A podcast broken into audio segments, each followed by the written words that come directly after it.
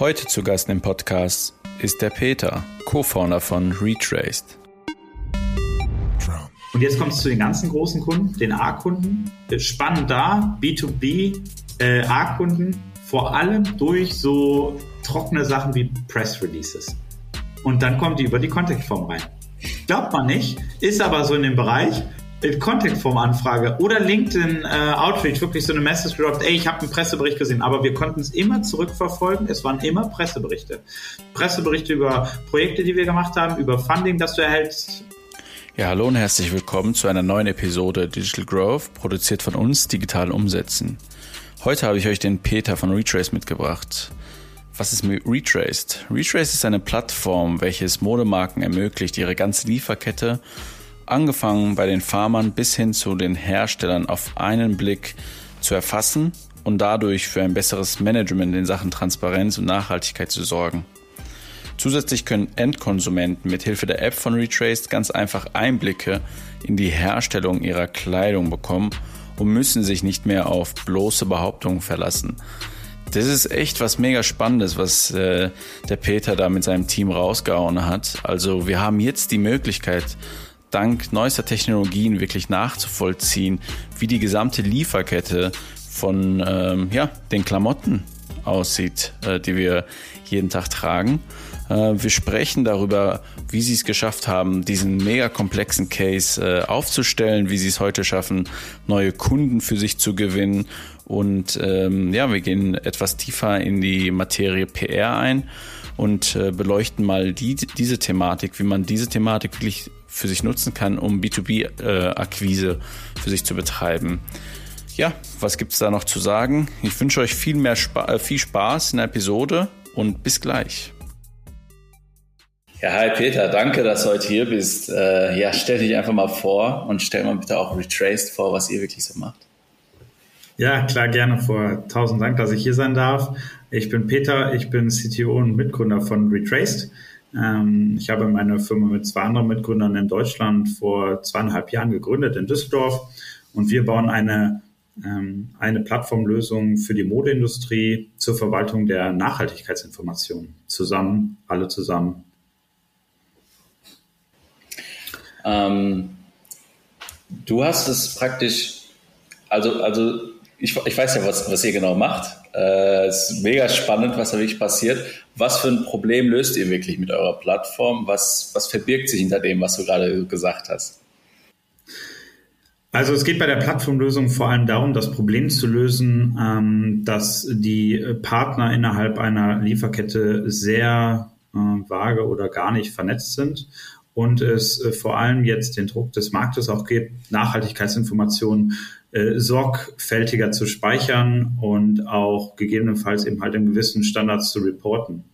Und das ist ein Riesenproblem für die Modeindustrie. Die hat nicht so die Digitalisierung miterlebt wie andere Industrien. Das ist eben halt vor allem daher geschuldet, dass ähm, vom juristischen Wege her nicht so viele Standards entwickelt wurden. Ähm, dadurch gibt es eben halt eine, eine wirklich eine Dutzende Vielzahl an Zertifizierungen, die ähnliches bedeuten oder sogar teilweise, sag mal, irreführend sind für Endkonsumenten. Und äh, wo das Problem bei uns existiert hat, ist bei meinen zwei Mitgründern, die haben eigentlich ihre eigene Modemarke. Das haben sie zwei Jahre bevor wir Retrace gegründet haben, haben sie eine Modemarke in die Welt gerufen. Kano heißt die. Und äh, da wollten die traditionell geflochtene Schuhe in Mexiko herstellen und wollten die in den deutschen Markt bringen. Dann haben sie zuerst festgestellt, das ist nicht so einfach, einfach ein Produkt zu vertreiben. Lass uns sagen, äh, wir machen es äh, etwas anders und wir beschäftigen uns wirklich mit den Mitarbeitern in der Lieferkette und wir kommunizieren zu den Konsumenten, also zu denen wir die Schuhe vertreiben, auch wirklich, hey, wer ist eigentlich beteiligt an der Herstellung des Schuhs? Weil das ist ja ganz spannend, weil normalerweise sagt es nur, ja, äh, wir äh, entlohnen alle gerecht, wir sorgen dafür, dass jeder wirklich auch äh, zum Beispiel ähm, Ausbildung erhält, aber ich meine, mein, meine Mitgründer, die waren tatsächlich vor Ort. Die waren in der Halle, wo es produziert wurde. Die kennen die Leute persönlich, waren bei denen zu Hause. Also wirklich einen völlig anderen, tieferen Einblick. Und die hatten wirklich eine riesen Schwierigkeit, auch das zu Endkonsumenten zu kommunizieren.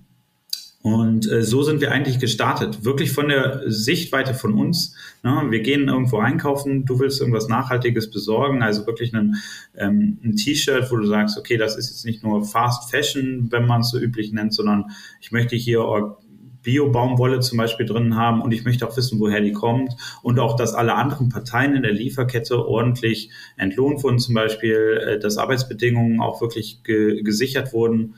Und das ist gar nicht so trivial, weil jeder sagt einfach, gerade beim Online-Shopping äh, in seinem Shop, ja, wir sind auf jeden Fall ähm, gewappnet dahingehend, wir sichern, dass wir jeden in der Supply Chain kennen, äh, in der Lieferkette eben halt und wir wissen, was abgeht. Aber sobald man als Endkonsument mal ein bisschen tiefer reinsteigt, wird man sehen, dass meistens diese ähm, Behauptungen gar nicht belegt werden können.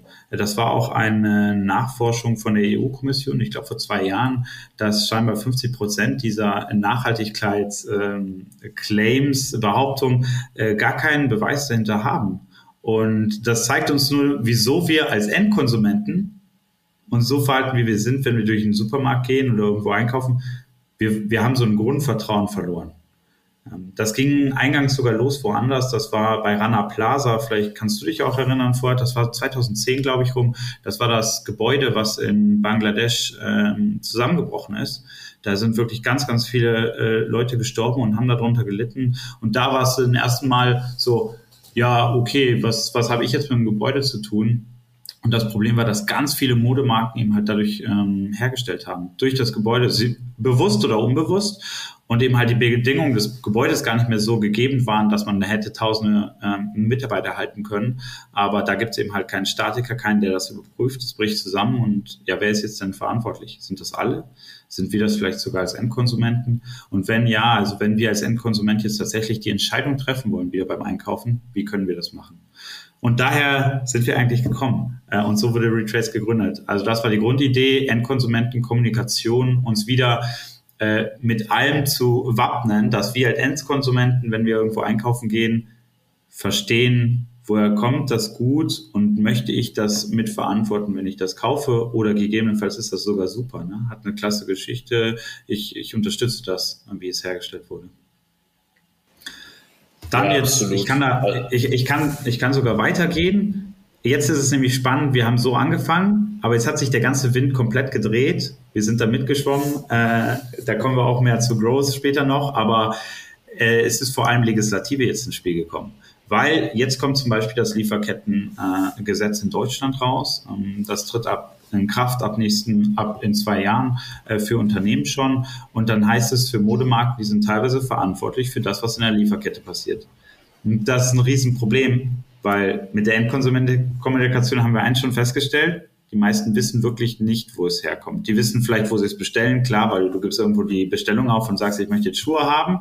Und dann sagst du vielleicht noch, und bitte beachtet, dass es ähm, ähm, gemüsegegerbtes äh, Leder ist oder irgendwie auf jeden Fall äh, nachhaltig hergestellt wurde. Aber du weißt nicht, wer der Zulieferer deines Herstellers ist. Das wissen die meisten Modeunternehmen nicht, der Großteil. Und dafür haben wir dann mit Retail eine super Lösung, weil wir erarbeiten eben halt eine Plattformlösung, wo du deine Lieferkette nach und nach erarbeiten kannst, mit Hilfe deiner Partner eben halt in einer Lösung zusammen.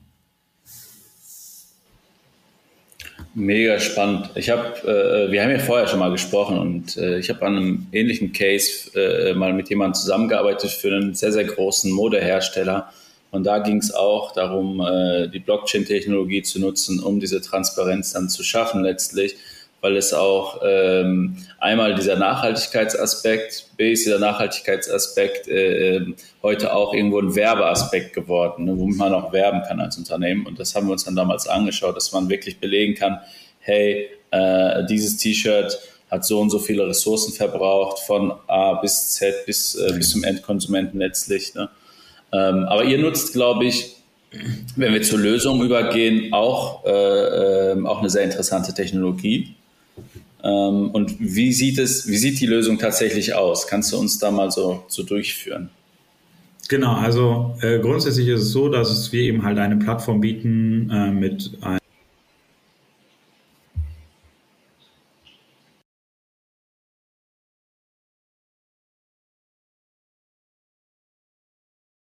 Du hast gefragt, wie kriegt man, wie, wie funktioniert die Lösung eigentlich? Und zwar, äh, der Zugriff geht über eine Web-Oberfläche. Äh, da sind eben halt in der Web-Oberfläche gehen Modemarken drauf zu, da gehen aber auch genauso die Lieferanten rein als auch die Hersteller. Und wir haben eine Applikation für mobile Endgeräte, also Android und iOS, wo dann eben halt zum Beispiel Pharma drauf zugreifen, weil wir sind zum Beispiel auch in Pakistan äh, tatsächlich bei Pharma installiert, ähm, also Pharma, die dann mit kooperieren und Informationen in unsere Plattform eintragen.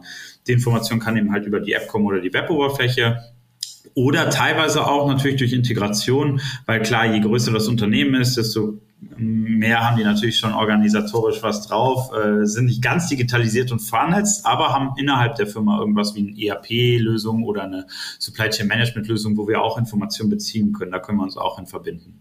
Äh, und darüber geht eben halt die Eingabe und meistens funktioniert es so, wenn wir jetzt sagen, wir holen mal eine Modemarke auf unsere Plattform, äh, dann verbindet sie sich erstmal mit allen Unternehmen, die sie äh, direkt kennt. Äh, klar, den Herstellern, ne, wurde eben halt bestellt und allen weiteren, die du schon kennst dahinter oder vermutest, mit denen die zusammenarbeiten. Dadurch hast du schon äh, deine Übersicht deines ähm, Herstellernetzwerks und für uns ist eben halt das Ziel, das komplett zu erarbeiten, äh, sowohl äh, für die Vergangenheit als auch für die Gegenwart äh, und womöglich dann auch für die Zukunft, dass du eben halt planen kannst, wie du Lieferketten in Zukunft aufbaust.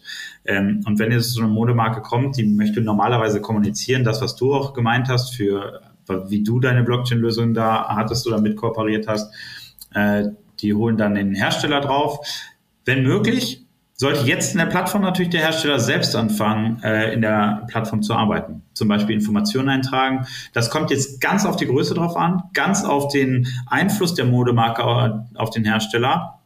Aber manchmal klappt es schneller, manchmal dauert es ein bisschen, die zu überzeugen. Manchmal braucht man auch zwei Modemarken in unserer Plattform, um dann einen Hersteller äh, da glücklich zu machen, dass er auch wirklich den Vorteil sieht. Aber es kommt schon äh, vor. Also wir haben schon eine gute Verbindung und einen guten Einfluss drauf, dass Hersteller anfangen, äh, Informationen auf die Plattform einzutragen und dann eben halt die nachfolgenden äh, Firmen. Aber es ist auch immer möglich, natürlich für die Modemarke oder den Hersteller immer einzutragen, Informationen für andere Parteien, die tiefer in der Lieferkette sind. Weil klar, wenn ich ein kleiner Workshop bin, da fange ich nicht an einer Plattformlösung zu arbeiten. Auch das respektiere ich. Das muss man einfach so hinnehmen. Äh, da kann dann einfach die Modemarke die Informationen hinterlassen. So, und dann hat man ja irgendwann mal die Lieferkette. Basierend darauf kann man dann Zertifizierung für die einzelnen Unternehmen hochladen. Wie gesagt, alles über die Webplattform. Das ist per Drag and Drop, zieht man sich die Lieferkette zusammen. Ähm, äh, manchmal haben wir schon aus dem Internet natürlich Informationen zum Unternehmen vorhanden. Äh, gibt ja schon öffentliche Webseiten zur Zertifizierung. Äh, hier kann man jetzt zum Beispiel dann nehmen Fair Trade, was man auch im Supermarkt so kennt, vielleicht mal gesehen hat. Ähm, da, da kriegt man öffentlich teilweise Informationen zu Firmen zu, was wir natürlich schon vor äh, können. Das heißt, wenn man reingeht und dann eine Firma erstellt, manchmal ist die Firma schon da und selbst wenn nicht, können wir dann automatisch mal ganz kurz nachschauen, ob wir nicht schon Informationen irgendwo im Netz finden dazu und da schon mal ja, populaten so ein bisschen das Profile. Ne? Ja, und äh, so geht's dann. Du hast dann alle Informationen der Lieferkette, alle Informationen innerhalb einer Einheit, also jeder Firma. Und das kann man dann kommunizieren. Basierend darauf werden wir dann eben halt eine kleine Evaluation machen, weil für Endkonsumenten ist das ein bisschen krass. Also es gibt wirklich sehr viele Zertifizierungen und sehr viele Bedingungen für alles Mögliche. Und wir haben so kleine Badges, nennen wir die entwickelt, so kleine Kärtchen, die das eben halt ein bisschen anzeigen, so visuell. Äh, die zeigen dann eben halt zum Beispiel, hier sind keine gefährlichen Materialien drin. Weil ich meine, sowas Tri Triviales, ein Wortwahl wird einfach einem nicht gesagt als ein Konsument, aber das haben wir einfach äh, ge getroffen als Wortwahl. Ähm, und dann kann man eben halt reingehen und sieht dann die ganze Lieferkette, alle Unternehmen und warum da keine gefährlichen Chemikalien drin sind. Was haben wir für Beweise? Und die Beweise wiederum, da kommen wir dann zu Blockchain, die haben wir zum Beispiel auch mit der Blockchain-Transaktion abgespeichert. Also da ist dann die Blockchain im Spiel, weil es geht vor allem um die Zertifizierung bei uns ähm, als Information, äh, die in der Blockchain gespeichert sind. Hm. Äh, ich glaube, du bist.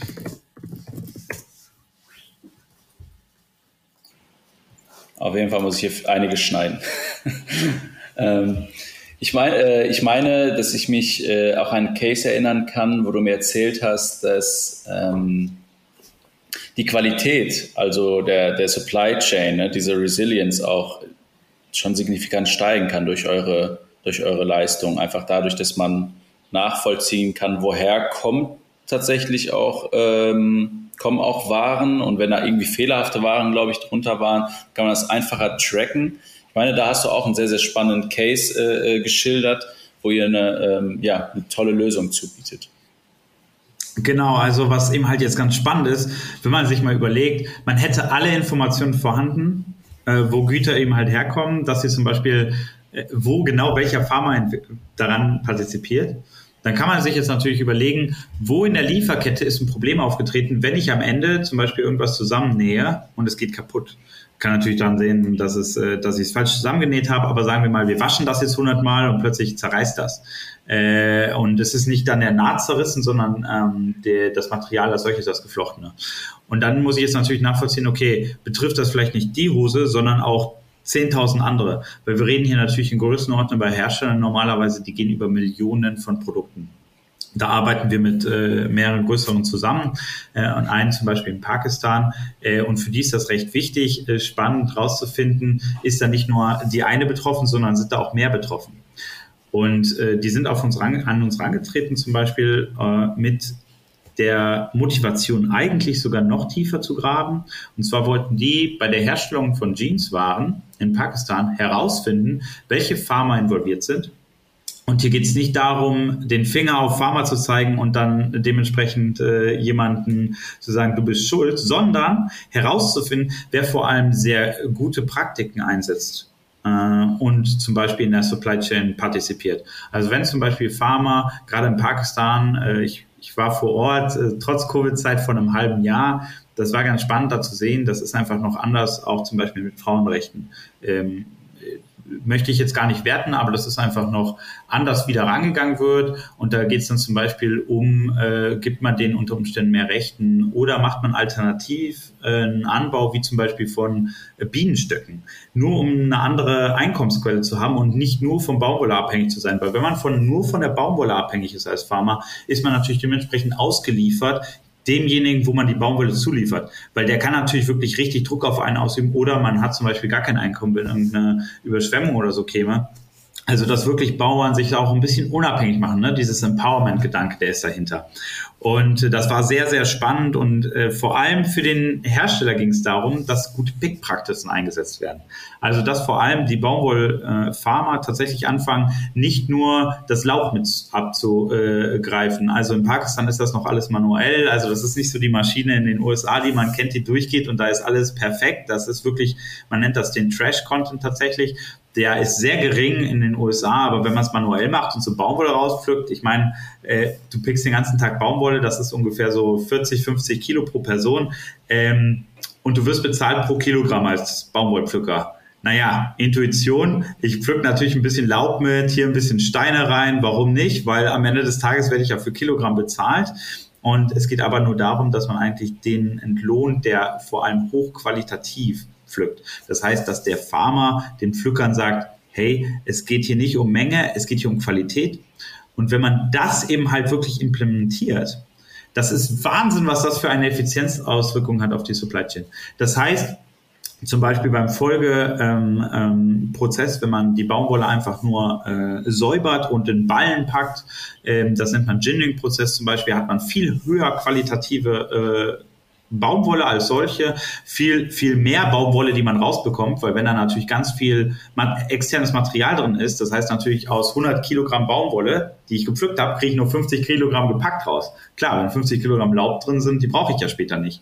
Und das geht weiter und weiter. Das geht danach eben halt in den Spinnprozess, dass man das wirklich auf Fäden spinnt. Und hier kann man vorstellen, wenn ich da irgendein externes Material drin habe, sowas wie Polyester, weil jemand mit einem Polyesterhut gepflegt hat, gepflückt hat, die Baumwolle. Das siehst du nicht. Das ist weiß auf weiß. Das werden auch Maschinen so einfach nicht rausholen äh, können, außer du hast sehr hochqualitative Maschinen, die sehr teuer wiederum sind und sehr viel Wartung beinhalten dann reißt der ja äh, die die die Spannen äh, beim Spinnen einfach ab und wenn du natürlich ganz viele Risse hast, dann hast du dementsprechend mehr Aufwand, das wieder reinzuspinnen und zu fixen. Äh, man sieht, das geht durch die gesamte Lieferkette durch. Das ist ein Riesenproblem eben halt, weil am Anfang schon mit schlechter Qualität gepflückt wurde. Ja, und so geht's eben halt äh, bei unserem Klienten, der dann gesagt hat, hey, ich möchte hier so eine Art Qualitätskontrolle machen.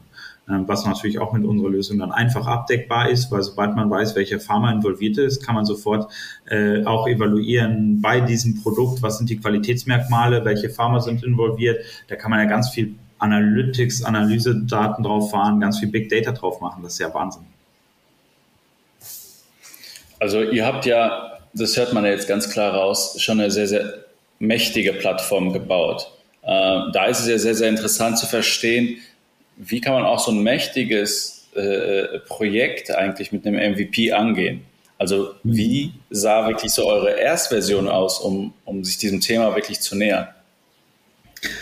Ja, also erstmal, was total genial war, es ist, dass eben halt nochmal zum Hintergrund meine zwei Mitgründer ihre eigene Schuhmarke hatten und dadurch wir schon so äh, quasi nicht ein Inhouse-Startup war, aber wir so unseren ersten Kunden sofort hatten.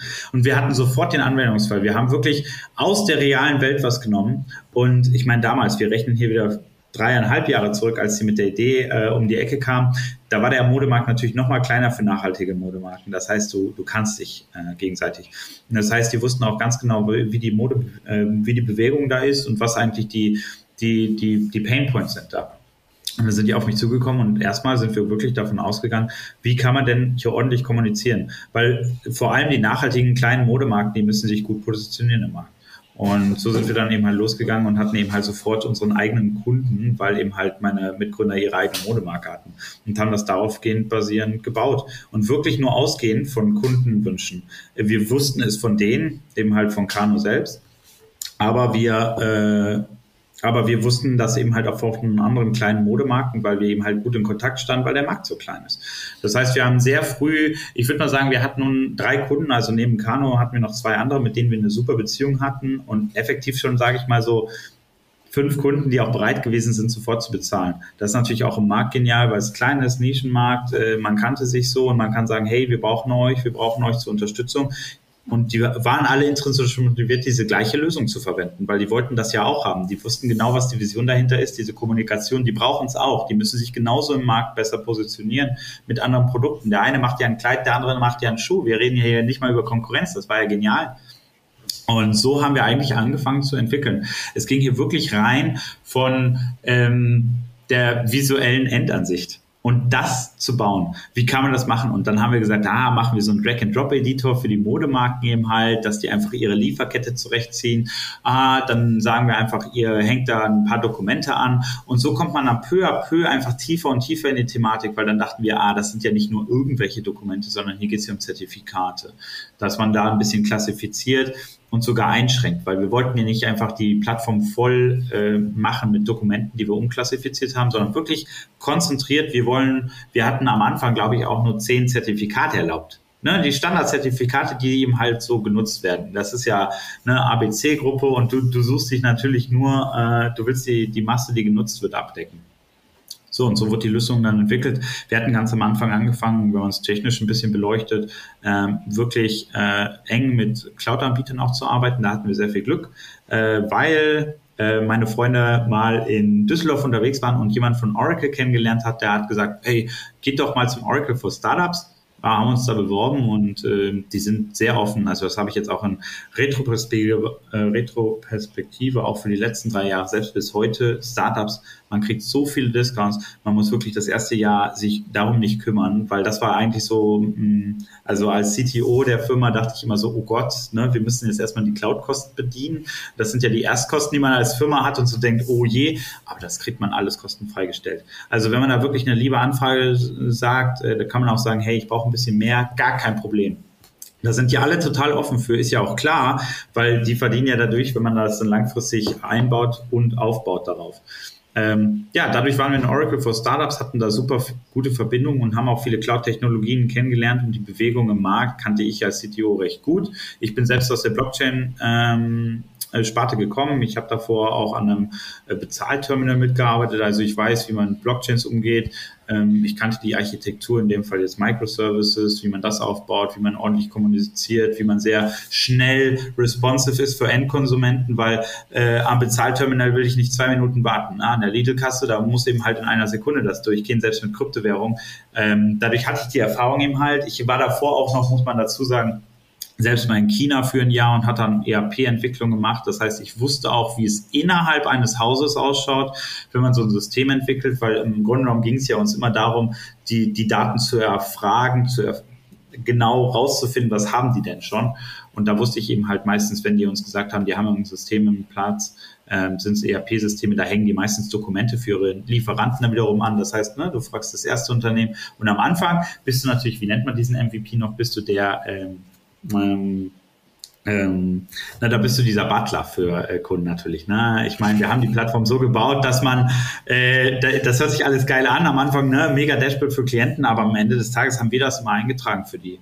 Ähm, den Concierge, Concierge MVP, ich kann es nur sehr, sehr empfehlen, weil dadurch kriegt man sehr hochqualitativ äh, Daten, man kann sehr viel schneller voranschreiten. Wir haben also sehr häufig die Lieferketten am Anfang mit den Kunden gebaut, haben gesagt, 30 Minuten Onboarding Call, sag uns alles, was du weißt und wir haben das dann erweitert. Wir haben dann die Anrufe gemacht tatsächlich. Ja, und so hatten wir recht schnell dann eben halt was, was wir kommunizieren konnten. Also wir reden hier jetzt, ich rede jetzt lang, aber äh, von der Idee bis zur finalen Umsetzung der Kommunikation waren es, glaube ich, fünf Monate. Ähm, bis wir tatsächlich mal das erste hatten, wo wir sagen konnten, okay, hier kann man was kommunizieren, war natürlich noch sehr rudimentär, aber sobald wir die ersten Informationen hatten, das war eben halt so mehr oder weniger Text-Bike, den wir brauchten einfach, um initial was zu entwickeln, aber denke mal dran, ne, wir hatten schon in der ganzen Zwischenzeit immer die Feedback Loops. Wenn wir das in der Zukunft so entwickeln, wollen unsere Kunden das, weil wir hatten ja schon die potenziellen Kunden. Und dann haben wir nur noch die Endkommunikation geschliffen. Ich glaube, für zwei Monate hatten aber super. Und wir waren schon im ersten Webshop, glaube ich, dann auch danach. Also wir zwei Monate hat es dann gebraucht, das zu machen und zwei Monate später im ersten Webshop. Das war cool. Ähm, weil dadurch haben die Kunden das gesehen und dann ist das so ein Multiplier. Ne? Endkonsumentenkommunikation ist was Intuitives, haben wir auch gemerkt, weil dann super, die erste Go-to-Market-Strategy war perfekt dafür. Das ist eine sehr smarte Herangehensweise. Äh, meistens tatsächlich, beziehungsweise zu oft kriege ich es mit, dass, dass Unternehmen einfach so ein perfektes Produkt auf den Markt bringen wollen wo von, der, von, der, Technologie, das muss der neueste Tralala sein, ne? und äh, von der UX muss es auch so super sein, ne? aber eigentlich muss es genauso machen, dass du mit einem Produkt, was vielleicht noch in einer, in einer Rohversion ist, äh, äh, nach außen hin schön aussieht, aber im Hintergrund vielleicht noch nicht so schön läuft, ähm, an den Markt geht, einfach nur, da man sehr intensiv mit den Kunden zusammenarbeitet. Ähm, ja. Und dann wirklich basierend auf dem Feedback weißt du auch wie, letztlich, wie du dein, dein Backend aufstellen musst und äh, das Ganze dann auch entwickeln musst, dass es den, den Kundenwünschen auch irgendwo entspricht. Ne?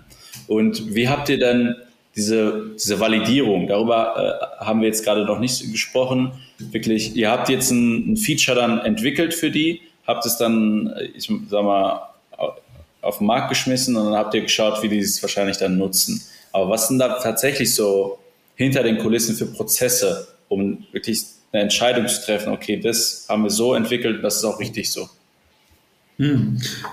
Ja, äh, klar, äh, ist ja immer im Startup so, ne? die Kernfrage, weiß ich, was ich entwickle, der Markt auch haben will.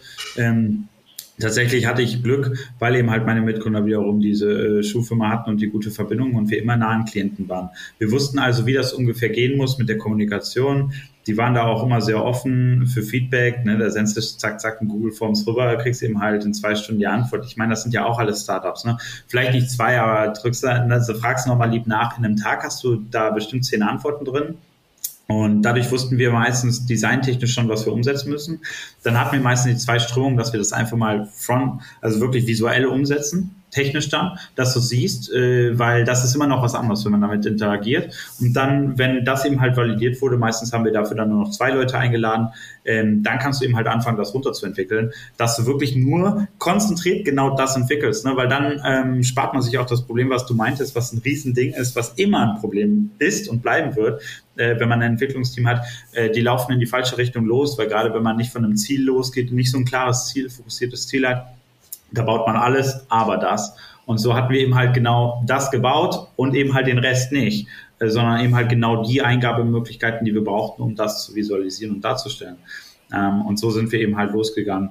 Ähm, Wenn es um die Validierung geht später, äh, ist immer ein bisschen schwierig, weil meistens äh, bekommt man nicht direkt die E-Mails mit, hey, das ist super, total genial.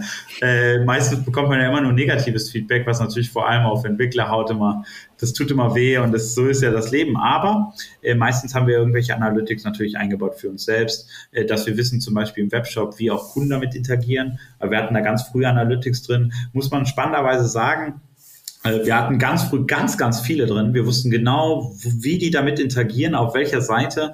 Und es waren so viele, dass wir sogar nicht mal zu unseren Kunden teilweise gezeigt haben, sondern wirklich nur total High-Level, ey, so viele Kunden waren auf deiner Seite und drauf geklickt. Aber für uns dahinter wussten wir genau, die interessieren sich zum Beispiel für diese Firma in deiner Subseite, in einer Lieferkette.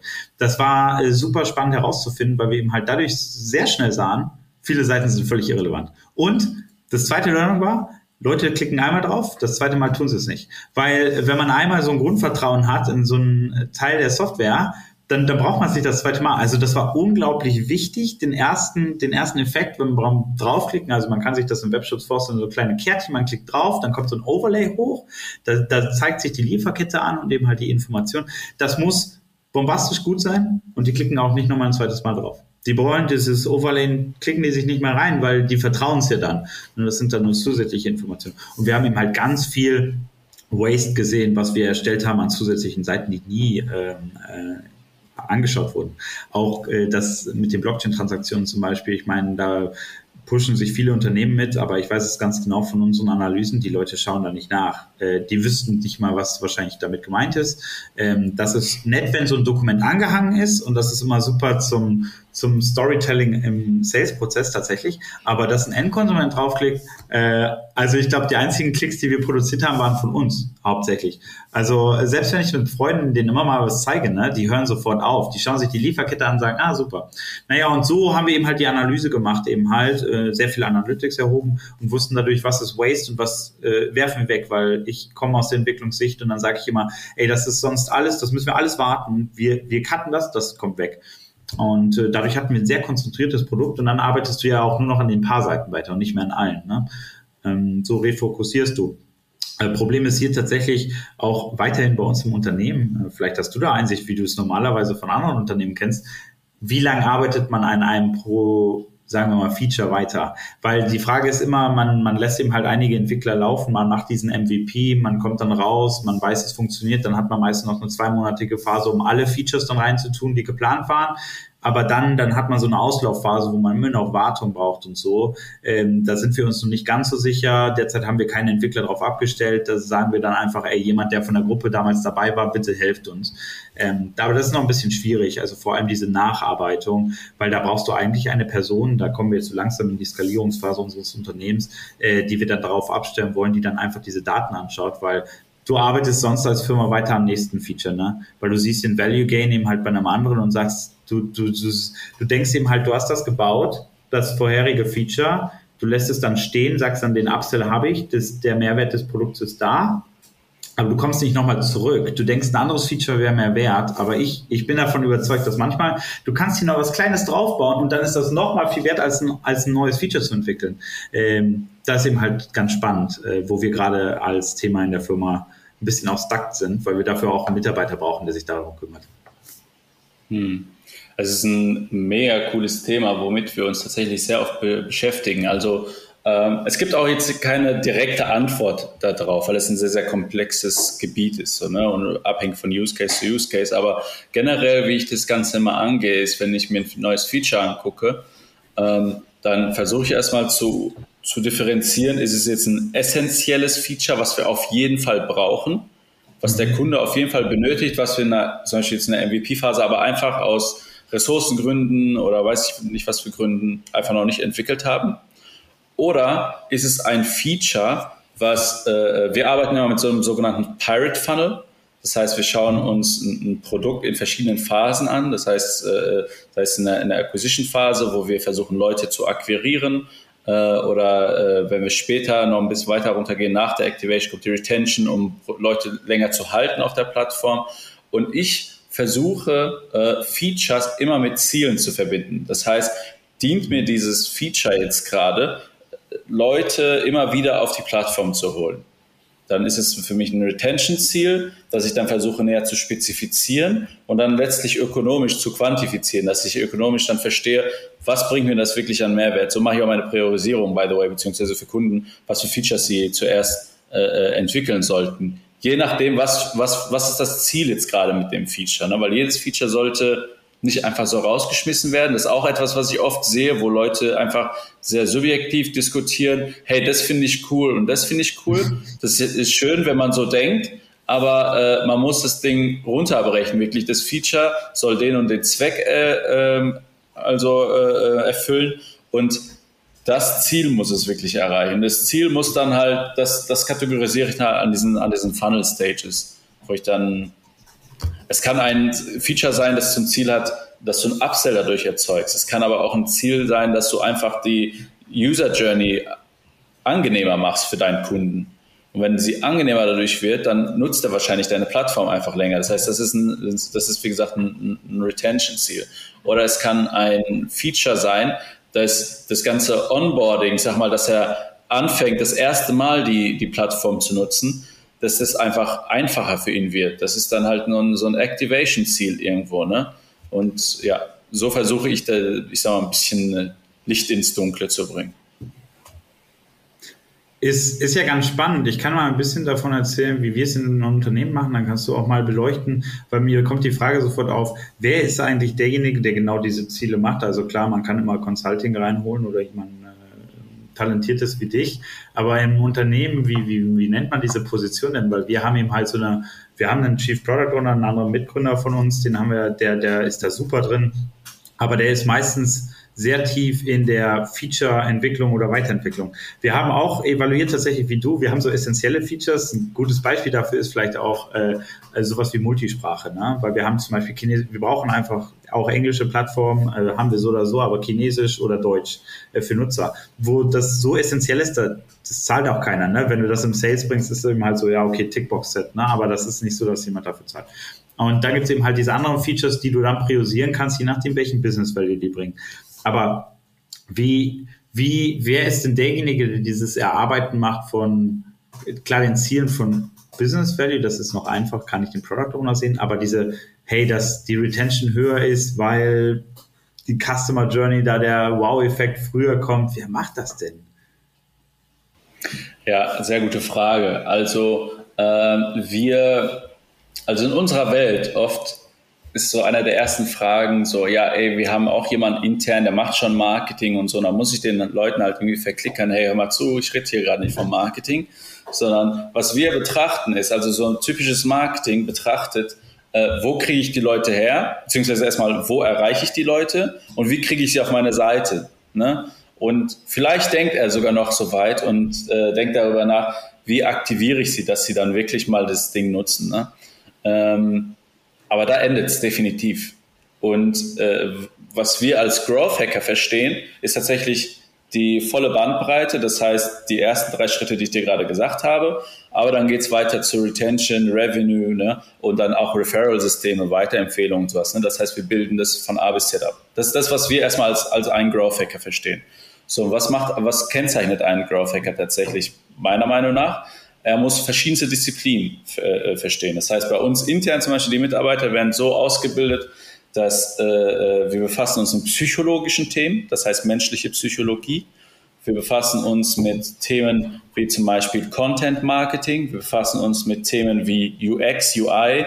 Wir befassen uns mit Themen wie Social Ads und den ganzen Kram, mit Organic, äh, also Organ Organic Traffic, ähm, generell Growth Hacking, das heißt so ein bisschen äh, out-of-the-box-Geschichten, viel Data Analytics, viel äh, Web Scraping und so eine Geschichten und versuchen einfach verschiedene Disziplinen, sei es jetzt Wirtschaft, sei es Psychologie, sei es äh, äh, Technologie in Form von Scraping, Crawling und so eine Geschichten zu vereinen. Das heißt, du kriegst irgendwie am Ende äh, eine Ente bei raus, die gut schwimmen kann, die gut fliegen kann, aber sie ist nicht in beiden das Beste so, ne?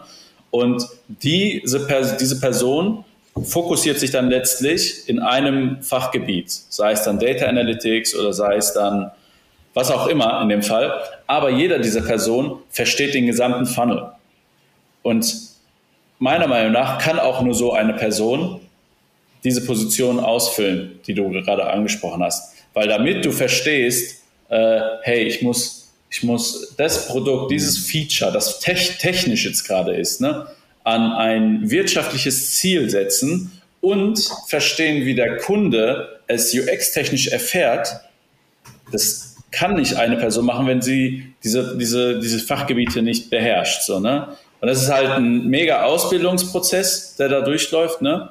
Ähm, aber ja, so sieht der Mensch aus, ich sag mal aus meiner, aus meiner Sicht jetzt, äh, der so eine Position besetzen würde. Und, und wie arbeitet der denn im Unternehmen mit den anderen zusammen? Ist das tatsächlich so eine Querschicht, die oben drüber läuft? Oder wie sieht das aus? Wie arbeitet der denn mit den Leuten zusammen und so? Ja, ähm, also ich kann immer sagen, so aus, äh, wie es bei uns abläuft. Zum Beispiel, wir sind so, ich sag mal, äh, äh ich, ich stelle zum Beispiel für Unternehmen dann externe Growth-Team zusammen. Jetzt also, also jetzt aus, aus, aus meinem Team. Ähm, und das hängt von den aktuellen Zielen ab. Also wenn wir jetzt zum Beispiel jetzt nur von, nur von Acquisition reden, also wir brauchen jetzt nur neue User, wo sich die meisten Unternehmen irgendwie darauf konzentrieren und alles andere irgendwie ignorieren. Aber ähm, dann haben wir äh, zum Beispiel einfach, dann reicht zum Beispiel schon ein Growth Hacker, der einfach die ganzen sozialen Plattformen beherrscht, wie äh, ja, YouTube, Reddit und so weiter und so fort. Da haben wir verschiedenste eigens entwickelte Hacks und so können wir ziemlich viel Traffic generieren und diesen Traffic äh, verwerten wir dann auf der Website, dass sie letztlich dann zu Usern werden. Ne? Wenn wir das Ziel haben, aber äh, die ganze Bandbreite abzubilden, das mhm. heißt von, von, von Acquisition bis letztlich Referral, dann hast du sogenannte äh, äh, Growth Teams und dann hast du jemanden, der sich halt befasst wirklich mit der Acquisition, Activation und so ein Kram, ne? Äh, beziehungsweise Acquisition Awareness. Und ab dem Punkt Activation bist du im Produkt. Das heißt, da hast du Leute, die wöchentliche, also bei uns jedenfalls so Growth Sprints machen, also wöchentliche Experimente und äh, testen alles Mögliche. Und äh, das funktioniert genau so, wie ich dir das gerade gesagt habe mit der Methodik. Das heißt, wir haben eine Metric, an der wir das bewerten. Wir haben ein Ziel, das wir sehr, sehr spezifisch runterschreiben.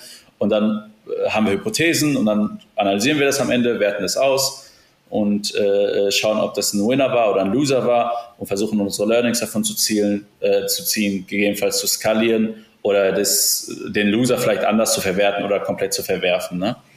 Ähm, genau, und die Growth Teams sind strukturiert je nach Ziel, was du gerade hast und okay. nach Kapazitäten natürlich. Ne? Wenn du fünf Leute in einem Growth Team hast, dann musst du irgendwo schon sein, damit du überhaupt wachsen kannst. Ne? Und du musst auch die Ressourcen haben, um das Growth Team irgendwie, äh, damit Klar. es das errechnet für dich als Unternehmer. Ja. Genau. Wir haben nur so, äh, wir, wir arbeiten zum Beispiel auch in so ähnlichen Gruppen. Wir haben eben halt unsere, wir, können, wir nennen das eben halt so Feature-Teams.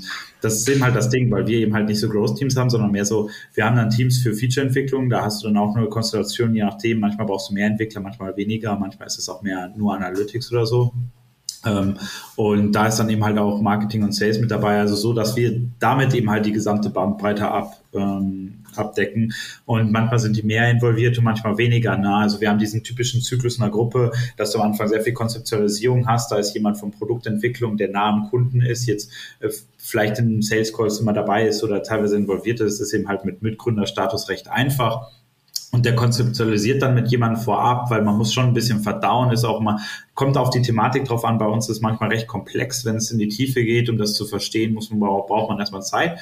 Und dann geht es mehr um die Entwicklung, also dann ist der Übergabeschritt so eine, das, das manchmal einen Tag, manchmal eine Woche, allein um die ganzen Gedanken rüberzubringen und was man sich auskonzeptualisiert hat. Und dann ist es mehr Entwicklungssicht. Äh, da ist, wird dann aber immer Produktentwicklung schon geupdatet. Und in allen Zyklen sind auch alle Parteien äh, mit drin, also auch Marketing und Sales ist dann äh, wohnt damit bei, aber dann einmal pro Woche, ne? weil die müssen jetzt nicht wissen, ob du irgendwas, wie weit du jetzt bei der Entwicklung bist und die müssen nur immer wissen, sind wir noch on track hat sich irgendwas Gravierendes geändert und irgendwann mal geht es dann über und Marketing und Sales machen dann mehr nah, also oder Customer Excellence für Upselling bei uns ähm, und Marketing Sales, dass die irgendwas Pitch updaten, dass da alles äh, gemacht wird auf den Social Media Channels und so, dass jeder weiß, hey, wir sind zu dem Tag live und danach geht eben das mehr in Customer Excellence, dass der überprüft, hey, äh, nutzen die Leute das so? Wie viele kleine Klienten nutzen das und so? Äh, aber wir haben jetzt nicht so ein Growth Hacker Team. Das ist eigentlich recht spannend. Ist das, also hat man dann keinen Product Owner mehr, sondern so eine, sozusagen einen Growth Hacker, der dann sein Team darunter hat, weil wir hätten ja die Ressourcen, aber der Growth Hacker alleine kann ja jetzt das auch nicht technisch umsetzen und häufig muss man da doch auch vielleicht was Technisches machen. Wie schaut das aus? Ja, ja. Also es geht nicht wirklich nur um die technische Umsetzung. Also so wie wir das halt verstehen, ist, sagen wir mal jetzt in, in eurem Fall, der Entwickler selber, der dahinter steht, hat einfach mehr Knowledge als wir. Das heißt, es macht gar keinen Sinn, dass wir irgendwelche Entwicklungstätigkeit machen es ist eher so, dass ich jedes neue Feature aus einer ganz anderen Sicht sehe, und zwar der Sicht, wie nutze ich dieses Feature, um meinen Unternehmenswert zu steigern. Weil jedes mhm. Feature letztlich die zwei Zwecken, einmal den Customer glücklicher zu machen, aber es soll vor allem dein Unternehmen weiter nach vorne bringen. Ja. Und mit, diesem, mit diesem Gedanken fange ich ganz vorne an und denke mir, wie kann ich dieses Feature jetzt so positionieren, weil du, du entwickelst es ja nicht, um es dann unter tausend anderen Features zu verstecken, sondern du musst es ja wirklich promoten. Hey, wir haben das neu rausgebracht, wir haben das neu rausgebracht. Und darum, damit beschäftigt sich halt letztlich der, der, der Growth Hacker, dass er entweder mehr User für dich akquiriert oder dass er deine Userbasis hält, weil viele haben auch das Problem, sie akquirieren vorne viel, verlieren aber hinten auch viel. Und das ist so ein, so ein illner Rattenschwanz, der sich einfach re nicht rechnet. Ne? Und deswegen ja auch viele halt irgendwie pleite.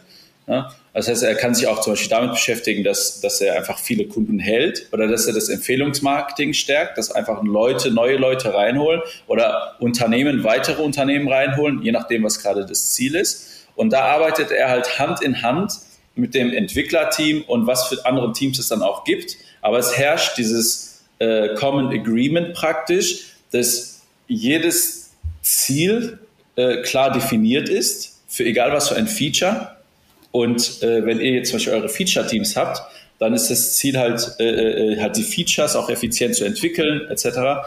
Ähm, und das geht Hand in Hand auch mit den anderen Zielen, dass äh, äh man vielleicht über das Feature, weiß ich nicht, Person, äh, Unternehmen X oder Unternehmen Y akquirieren möchte oder Unternehmensgruppe. Ne?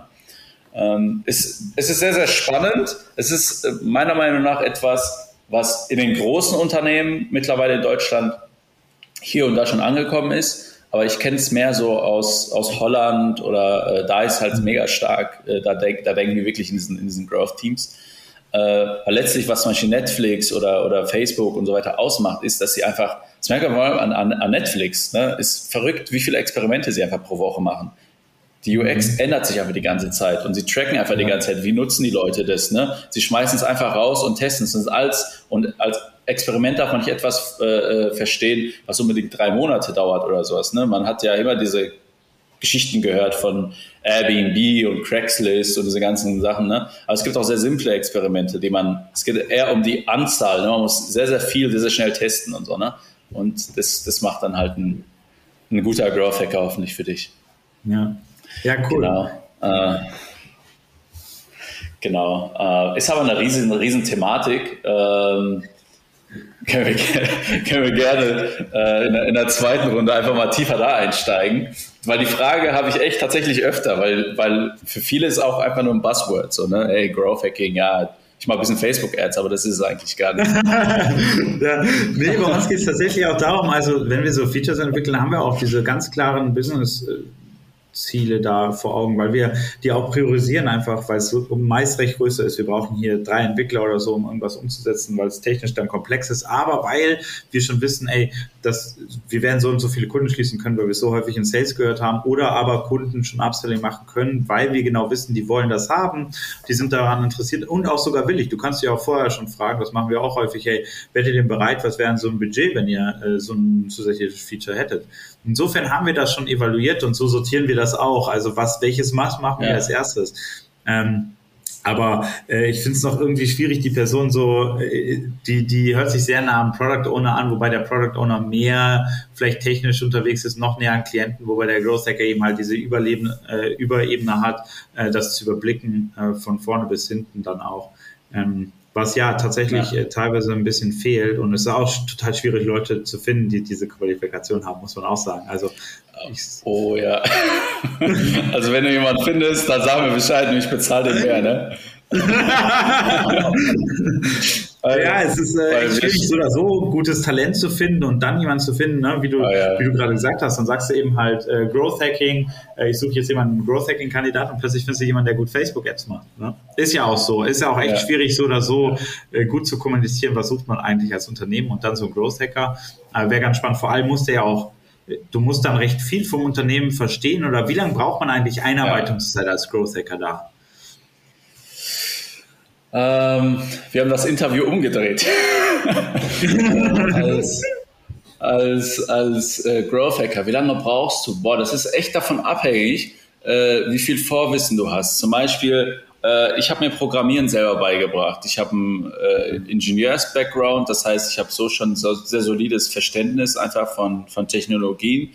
Ähm, wenn du, sagen wir mal, jetzt, ich sag mal, absolut gar keine Ahnung hast vom Programmieren, dann du musst jetzt kein Programmierer werden, aber so so ein paar Konzepte musst du verstehen. Du musst verstehen, was APIs sind, wie APIs funktionieren, wie du sie äh, ansprechen kannst. Ne? Weil wir zum Beispiel als, äh, weil jeder bei uns zum Beispiel auch schon mächtige Automationen bauen muss. Ähm, du musst sonst einfach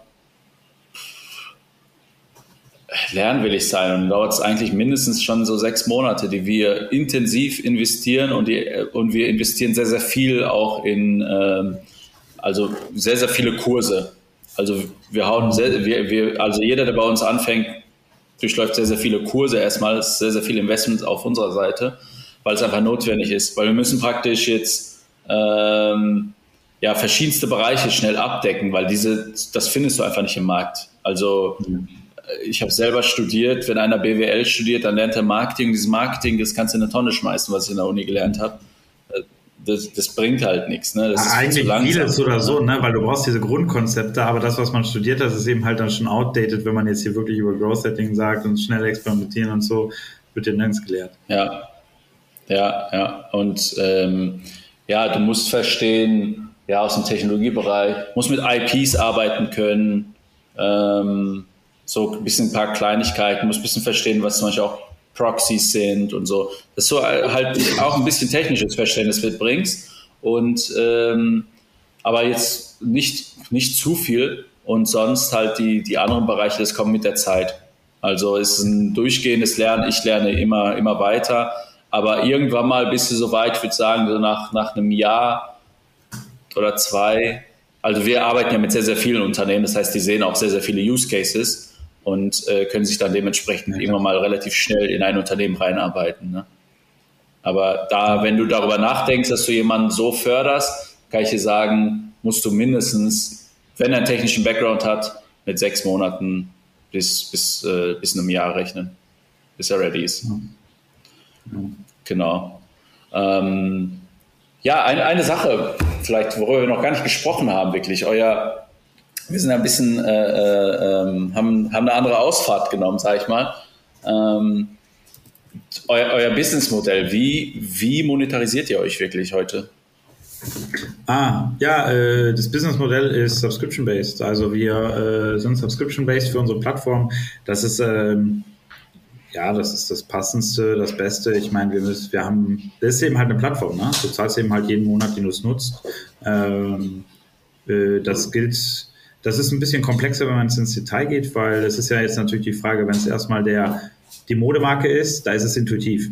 Die zahlt, weil die visualisiert was, die hat einen Vorteil davon, wenn man hier von Conversion Uplift auf reden könnte, ist es recht einfach da auch zu argumentieren, hey, zahlt jetzt so und so viel, ist eh mehr Benefit da, dadurch, dass wenn wir hier kommunizieren auf eurer Webseite, habt ihr Conversion Uplift, wäre wie klein auch immer, wenn du mehr Geld drauf wirst, irgendwann mal hast du den Break-Even. Also das ist auch äh, wirklich cool für die. Ähm, und klar, wir haben ja die, ist alles Mögliche an Kosten, die jeden Monat anfallen und wir entwickeln die Plattform weiter. Also du hast keine, keine Kosten normalerweise für irgendwelche Updates. Ne? Wir warten ja alles und so weiter, wie eine normale Plattform eben halt. Außer es kommen größere Features raus, äh, dann kann schon sein, dass äh, wir dann, dann natürlich überlegen, entweder dass wir einen Upsell machen oder eben halt, dass wir einen äh, anderen Plan einführen oder so.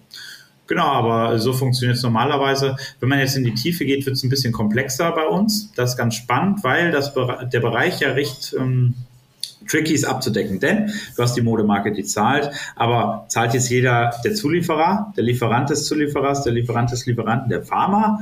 Warum sollte ein Baumwollfarmer zahlen? Ich meine, wir müssen ja äh, bedenken, dass unsere Plattform ne, ist immer, äh, wie nennt man die Henne und das Ei-Problem, nur den Mehrwert hat, wenn wir auch wirklich ganz viele Daten erhalten. Und wir erhalten nicht ganz viele Daten, wenn wir dafür Geld erheben, weil dann wird kein Farmer da mitmachen. Und äh, dann sagen wir eben halt zum größten Teil ist gerade zum Anfang noch die wir haben das in drei Sparten jetzt aufgeteilt, um es einfach zu machen. Wir haben die Datenerhebung, die Verarbeitung und die Kommunikation. Äh, Datenerhebung ist alles zum Eintragen in Applikationen, äh, dass du einfach zum Beispiel bei Farmern haben wir zum Beispiel so ein System entwickelt, dass die Accounting machen können. Einfach so ein bisschen, ne, so was hast du für Geldeingänge und Ausgänge, ist ein mega Benefit für die, nutzen wir überhaupt nicht die, äh, die, die Aspekte davon, aber ist einfach mega cool. Die haben Benefit, das kriegen die äh, gratis dazu. Aber wir haben auch die Datenerhebung, dass sie zum Beispiel irgendwas rausschiffen, irgendwas versenden, Baumwolle in dem Fall. Dann auch die anderen Mittelunternehmen, immer wenn die nur Daten eintragen, ist es kostenfrei. Und das hilft denen meistens schon, damit sie selbst einen Überblick erhalten, weil die haben das maximal in Excel irgendeine Ordnerstruktur abgespeichert. Dann gibt es die Datenverarbeitung. Das ist, wenn du intern tatsächlich wissen willst, was passiert denn in meiner äh, Lieferkette? Ist hier irgendein Risiko, bin ich dem irgendwie ausgeliefert? Äh, das sieht man dann damit eben halt. Und wenn man das macht, dann kommt man meistens schon in einen äh, bezahltes Tier rein, äh, dann braucht man eben halt die Subscription, ähm, weil man die Daten eben halt verarbeitet. Und dann gibt es die Kommunikation, klar, dafür muss man natürlich äh, bezahlen. Das ist dann zum Beispiel Reporting an Organisationen, an, an, an den Zoll zum Beispiel, standardisierte Dokumente eben halt, die du normalerweise brauchst, Zusammenfassung. Aber dadurch haben wir das eben halt sehr geschickt aufgesplittet, weil wir eben halt sagen, klar, Datenerhebung, äh, immer wenn du Daten einträgst, ist alles for free. Du kriegst hier kostenfrei deinen Account, du kannst immer kostenfrei starten, wenn du einfach nur Daten eintragen willst. Das ist gar kein Problem. Sobald es zum gewissen Grade der Datenverarbeitung kommt, dann äh, wirst du gebeten zu zahlen. Ähm, das ist eben halt das äh, Bezahlprinzip.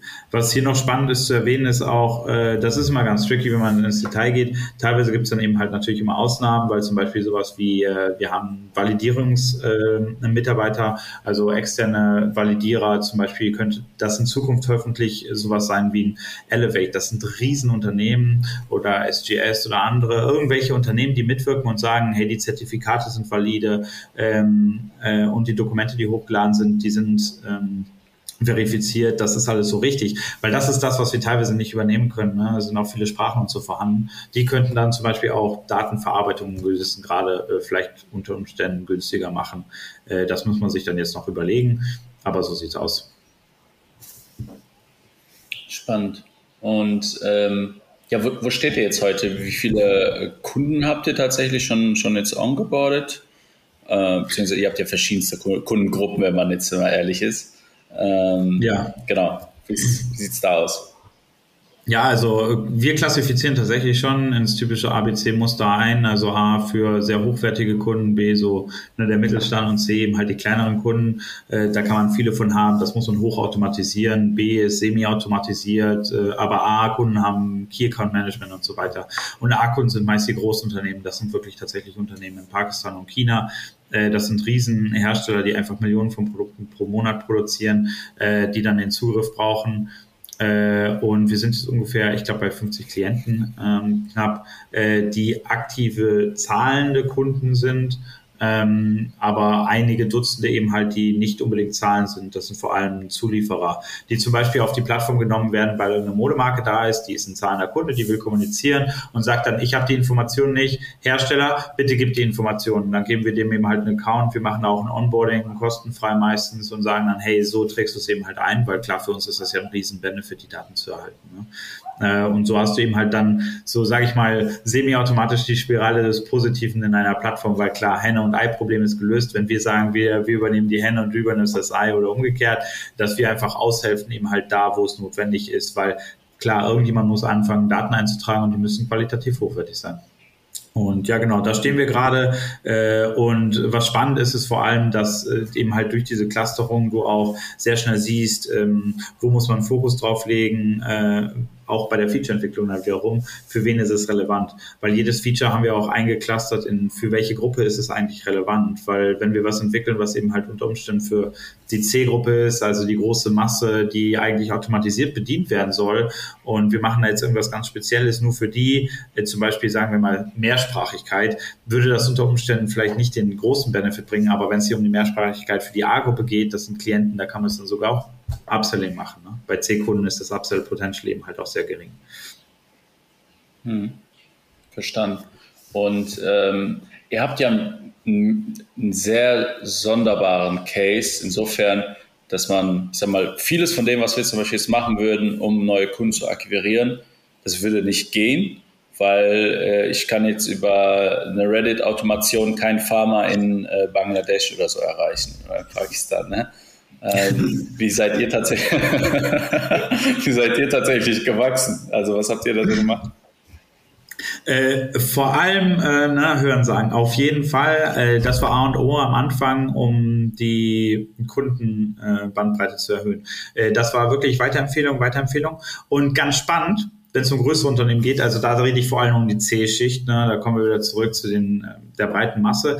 Aber wenn es um B geht, auch noch Hören sagen, aber vor allem, weil ich bin jetzt als CTO selbst nicht vor Ort, ich lebe sogar auf Zypern, aber äh, meine zwei Mitgründer, die sind in Düsseldorf im Office, die gehen auf ganz viele Events und wir probieren eben halt uns ganz, ganz gut zu positionieren, vor allem im deutschen Markt, Dachregion, weil das ist so ist wie in jedem Land. Ne? Du, du bist ein deutsches Unternehmen, da ist ein deutsches geiles Produkt, dann holst du das anstatt irgendein anderer Länder äh.